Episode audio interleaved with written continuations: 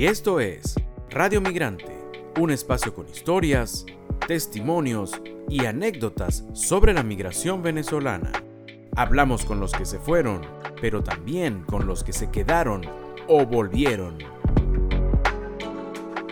Y hoy en Radio Migrante conoceremos a la valenciana Andrea Pereira, una periodista, atleta de beach tenis que en el año 2018 emigró a Miami por razones profesionales, pero que ahora evalúa de forma positiva esa migración. Esto es Radio Migrante.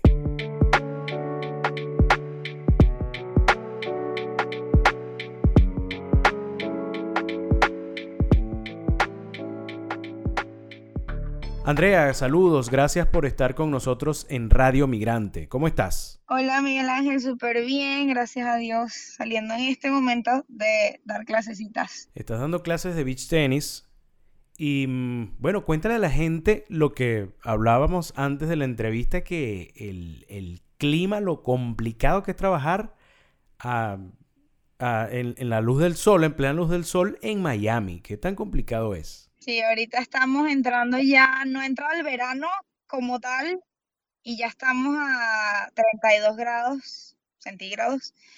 Eh, está duro y todos mis alumnos quejándose un poquito de cómo va a ser el verano este año, que las temperaturas cada año están peor, tanto el frío como el calor. En verdad no, Está súper, súper duro. Sí, bueno, y, y, ese, el tema del clima en, en, en, Florida siempre es como extremo, ¿no? Los, los, los aguaceros son, parece que se fuera a acabar el mundo y el, y el calor es terrible. Sí, cuando llega el verano también llueve muchísimo, entonces es como, es una liga bien loca. Pero bueno. Sí, total. Tiene su encanto. créeme que lo que más me gusta de Miami es el clima, porque he conocido otros estados del país y no, yo me, yo soy, yo soy caribeña, como decimos nosotros. Es muy parecido a lo que, a lo que tenemos nosotros acá. Andrea, cuéntanos un poco, valenciana, emigraste en el, en el 2018 a Miami. Cuéntanos un poquito de las razones que tuviste en aquel 2018 para tomar la decisión de irte a los Estados Unidos. 2018 ya me estaba costando un poquito más salir a torneos. Yo soy jugadora profesional de tenis de playa. Eh, desde el 2011, me estaba costando un poquito más salir en ese momento y dije, bueno, quiero, quiero estar en una ciudad donde pueda viajar más fácilmente. Y bueno, nada, vine, probé unos meses en, aquí en Miami, me gustó, tuve que volver porque mi mamá se enfermó. Eh, en lo que mi mamá muere, yo decido ya emigrar. Y dije, bueno, me voy a Miami, me gustó, aquí tenía una tía, eh, y bueno, nada, decidí venirme. Fue como muy rápido, fue muy. No tuve una despedida, no. Fue un poquito rudo. Hay que irse. Yo creo que al final, yo creo que agradezco como pasó todo, porque yo creo que si uno lo piensa mucho, no, no, no, no emigra. De, de ninguna parte a ninguna parte. Entonces, bueno, así fue como, como emigré, como me fui de, de mi casa. Fíjate, tenías razones eh, tanto para quedarte como para eh, irte, ¿no? En aquel 2018, tu familia está aquí en Venezuela, estaba aquí en Venezuela, bueno, el, ya contaste el tema de tu madre, pero también tenías razones para irte porque desde Miami era como una base de operaciones más idónea para seguir con tu carrera. ¿Qué tanto te costó ¿Y, cómo evalúas ya cuatro años y medio de que tomaste esa decisión de lo que fue el decidir irte a Miami? hoy en día lo veo muy diferente al, primer año al que me vine. Eh, el migrante, uno piensa mucho, uno piensa mucho, dice, ¿será que tomé la mejor decisión? ¿Será que no la tomé? Pero ya cuatro años después digo, wow, crecí como persona, crecí, crecí en todos los ámbitos de mi vida, ¿ok? Uno cambia muchas cosas, muchas comodidades, eh, sales completamente de tu zona de confort, cambias todo, cambias todo, cambias absolutamente todo y hoy en día lo agradezco muchísimo. Soy una persona mucho más madura, mucho más trabajadora. Eh, valoro mucho más absolutamente todo, la familia, el dinero, el tiempo. sobre todo el tiempo. No te imaginas, aquí los días pasan volando. Y la gente que no está, por lo menos el, estilo de vida en Venezuela, yo, yo digo que allá las horas pasan muy lento y todo el mundo es demasiado feliz. Aquí es como un corre-corre siempre, siempre y cuando te das cuenta, wow, 10 de la noche. Sí, el estilo venezolano es más pausado, ¿no? En Estados Unidos tienes que hacer, tienes que andar, bueno, andarle el pie a todo porque el tiempo es, muy valioso. Por eso ellos dicen que el tiempo es dinero. Fíjate, em, Andrea, em, estás en este momento trabajando en una academia de, de beach tenis en el Doral. Estás como en una extensión de Venezuela en Florida, ¿no? Hay muchos venezolanos en Florida. Completamente, completamente. Y eso es lo que más me gusta, eso es lo que más me gusta de Miami. Yo vivo en el Doral, a lo que aquí le dicen Doralzuela. Eh, aquí no se habla inglés, en Doral no existe. Tú llegas a un lugar y ves cualquier cosa menos inglés, o sea, no existe de verdad. Eh, sí, ahorita estoy, tenemos una academia. Originalmente la, la cancha es de P2 Beach Tennis de los hermanos Peñalver, ¿ok? Ellos son de Barquisimeto. Venezolanos también. Venezolanos de Barquisimeto. Ellos tuvieron sus academias en el San Vicente y en el Country Club. Tuvieron mucho éxito ya, luego también decidieron emigrar. Eh, emigramos todos en el mismo año. Y bueno, construimos esta canchita aquí en el Doral, estamos en la 25 con 79. Eh, bueno, una canchita hecha con muchísimo esfuerzo, es una cancha privada, la armamos nosotros mismos, regamos la arena nosotros mismos, eh, bueno, y aquí están ellos con su academia, ellos dos, y yo este año decidí emprender mi propio camino y abrí Andrea Pereira Beach Tennis.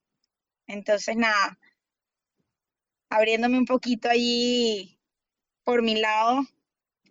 Ya tenía mis alumnos, pero bueno, ahorita creciendo poco a poco. El tema de emprender en este país no es tan fácil, pero es lo que quiero, es lo que me gusta, es lo que en lo que tengo puestas todas las energías. Entonces, bueno, nada, creciendo poquito a poco. Sí, nos alegra muchísimo que, te esté, que les esté yendo también a todos los venezolanos, porque donde quiera que haya un venezolano, bueno, ahí está Venezuela y apostamos por el éxito de, todos los migrantes.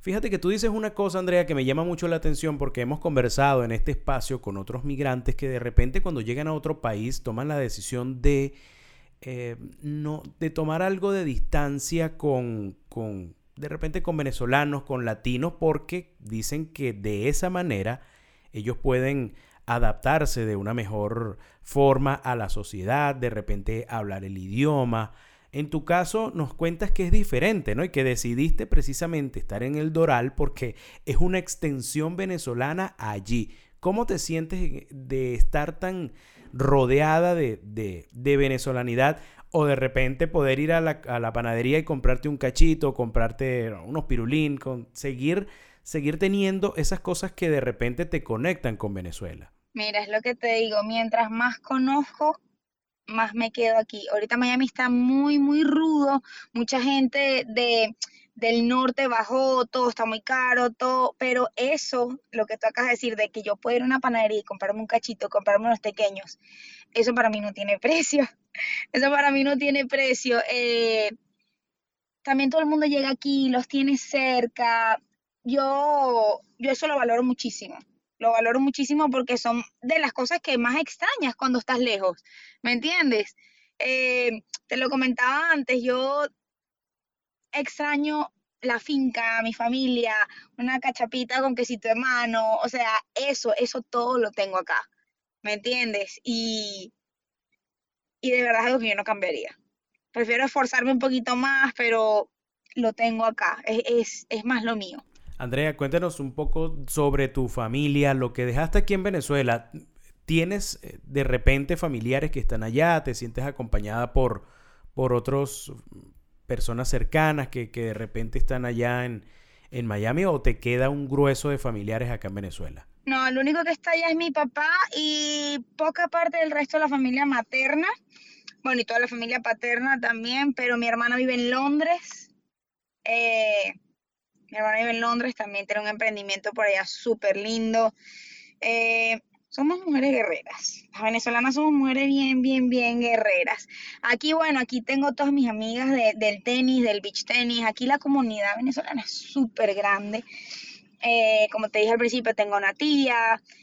Eh, los Peñalver con su familia también. Está Lady Correa, que es una beach tenista y también tiene una academia súper grande. Eh, podrías entrevistarla algún día, tiene una, una, una historia bien bonita que contar. Eh, aquí hay mucha, mucha, mucha, mucha gente, en verdad. No, no te digo que me siento sola, gracias a Dios. Yo levanto el teléfono y, tengo a alguien al lado a cualquier minuto. Cosas también que me gustan de Miami. Cosas también que amo de Miami. Sí. te, sientes muy, muy acompañada ya. Andrea, ya estamos llegando a la parte final de esta entrevista, pero fíjate que nosotros habíamos conversado antes y, y me dijiste algo que con lo cual me identifico mucho y seguramente todo, mucha gente de los que están escuchando se va a identificar y es que si tú pudieras volver a Venezuela irías a la finca de tus abuelos y, precisamente ese, ese olor a llano, eh, esa vista de una sabana, em, es algo que nos representa muchísimo a los venezolanos. Cuéntanos sobre esa finca tan bonita de la que hablas y a la cual dices que extrañas mucho regresar. Bueno, esa finca queda en Manuare, eso queda en el estado Carabobo, de Huigüe hacia arriba. Eh, no sé si alguien por aquí lo conozca, Huigüe es un pueblito bien chiquitito. este, queda lejos, para mí queda lejos del mundo, porque es un lugar para desconectarme, donde veía las montañas, donde veía las vacas pasar. Yo dormía en hamaca, me dice, todo el mundo me dice como que qué loca, dormías en hamaca. Yo, yo dormía en hamaca en, el, en la parte de afuera de la casa y todo el mundo dormía adentro yo dormía sola afuera. Y no sabes, bueno, fui el año pasado a Venezuela, no tuve la oportunidad de ir porque estaba lloviendo mucho y, y no, no pude ir, pero de los lugares que más anhelo regresar y pasar todo un día ahí sin pensar en absolutamente nada en la finca. Mis abuelos viendo las montañas, viendo el, ese verde tan espectacular que caracteriza, es, eso nada más lo vemos en Venezuela, esas montañas, ese verde, ese olor, son cosas que, que te lo llevas, te lo llevas por siempre y no lo vas a encontrar en ninguna parte, no existe. Qué bonita esa historia que nos cuentas, además que fuiste muy clara en recalcar otra cosa que, te gusta de estar en esa finca y es comer cachapa y cochino frito. Mi favorito. Eso es, imagínate. Yo siempre que voy, mi abuelo me dice, te voy a matar un cochinito y yo, por favor, te lo pido. Qué bueno, esperamos te entonces. Lo pido y que sea, no de otra manera. Fíjate que aquí en Miami venden lo que se llama el pork belly. Y, y lo he pedido mucho, pero es que no es lo mismo. No es lo mismo. Sí, bueno, bueno esperemos que tu abuelo te guarde, te guarde eso tan sabroso para la próxima, para la próxima vez que regrese. Andrea, te agradecemos muchísimo estos minutos que nos has regalado. Te deseamos todo el éxito del mundo en lo que estás emprendiendo a ti, a todos los venezolanos que están por allá trabajando contigo. Y bueno, gracias por estos minutos que nos regalaste para contarnos lo bonito de tu experiencia migratoria. Muchísimas gracias a ti, gracias por regalarme este espacio.